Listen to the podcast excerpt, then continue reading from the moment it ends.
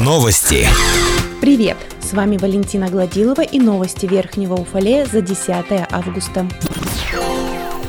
Объявлен конкурс по отбору инвестора для реализации мероприятий по строительству отдельно стоящей газовой котельной, предназначенной для теплоснабжения микрорайона Никельщиков. Вопрос теплоснабжения микрорайона поднимался в понедельник на встрече руководителей округа с жителями. Инвестиционный конкурс проводится в третий раз. Его итоги подведут через 10 дней, как пояснил заместитель главы округа Павел Казаков. Если инвестор определен не будет, муниципалитету придется обращаться к губернатору и региональному правительству за финансовой поддержкой для финансирования плане разработки проектно-сметной документации и строительства нового, более эффективного, чем сегодняшний, вариант теплоснабжения микрорайона Никельщиков. Напомним, старая котельная бывшего комбината, которая сейчас отапливает микрорайон, является крайне убыточной. Строительство нового источника теплоснабжения будет намного эффективнее для города, чем поддержание в рабочем состоянии имеющейся котельной. Отметим, что уже определено место для строительства новой газовой котельной. Согласно конкурсной документации, котельная будет расположена по улице улице Тургенева. Она будет с открытой системой теплоснабжения с перспективой перевода на закрытую.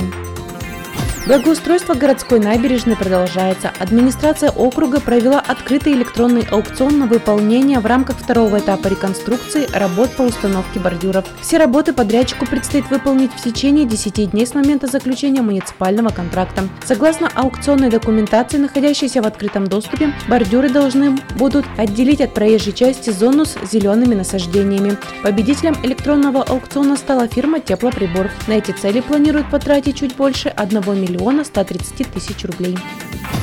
При строительстве нового «Фокус» универсальным игровым залом сохраняется отставание от графика в полтора месяца. Задержка вызвана тем, что у подрядчика банально не хватило рабочих рук на объекте. На сегодня сформирована дополнительная бригада из 16 человек. Темп работ начал выравниваться. График мероприятий по сокращению отставания от первоначального графика подрядной организации пока не предоставлен, но диалог на эту тему ведется. Проект находится на прямом контроле областных властей. На этом все. С вами была Валентина Гладилова. Уфалей информбюро. Хорошего дня.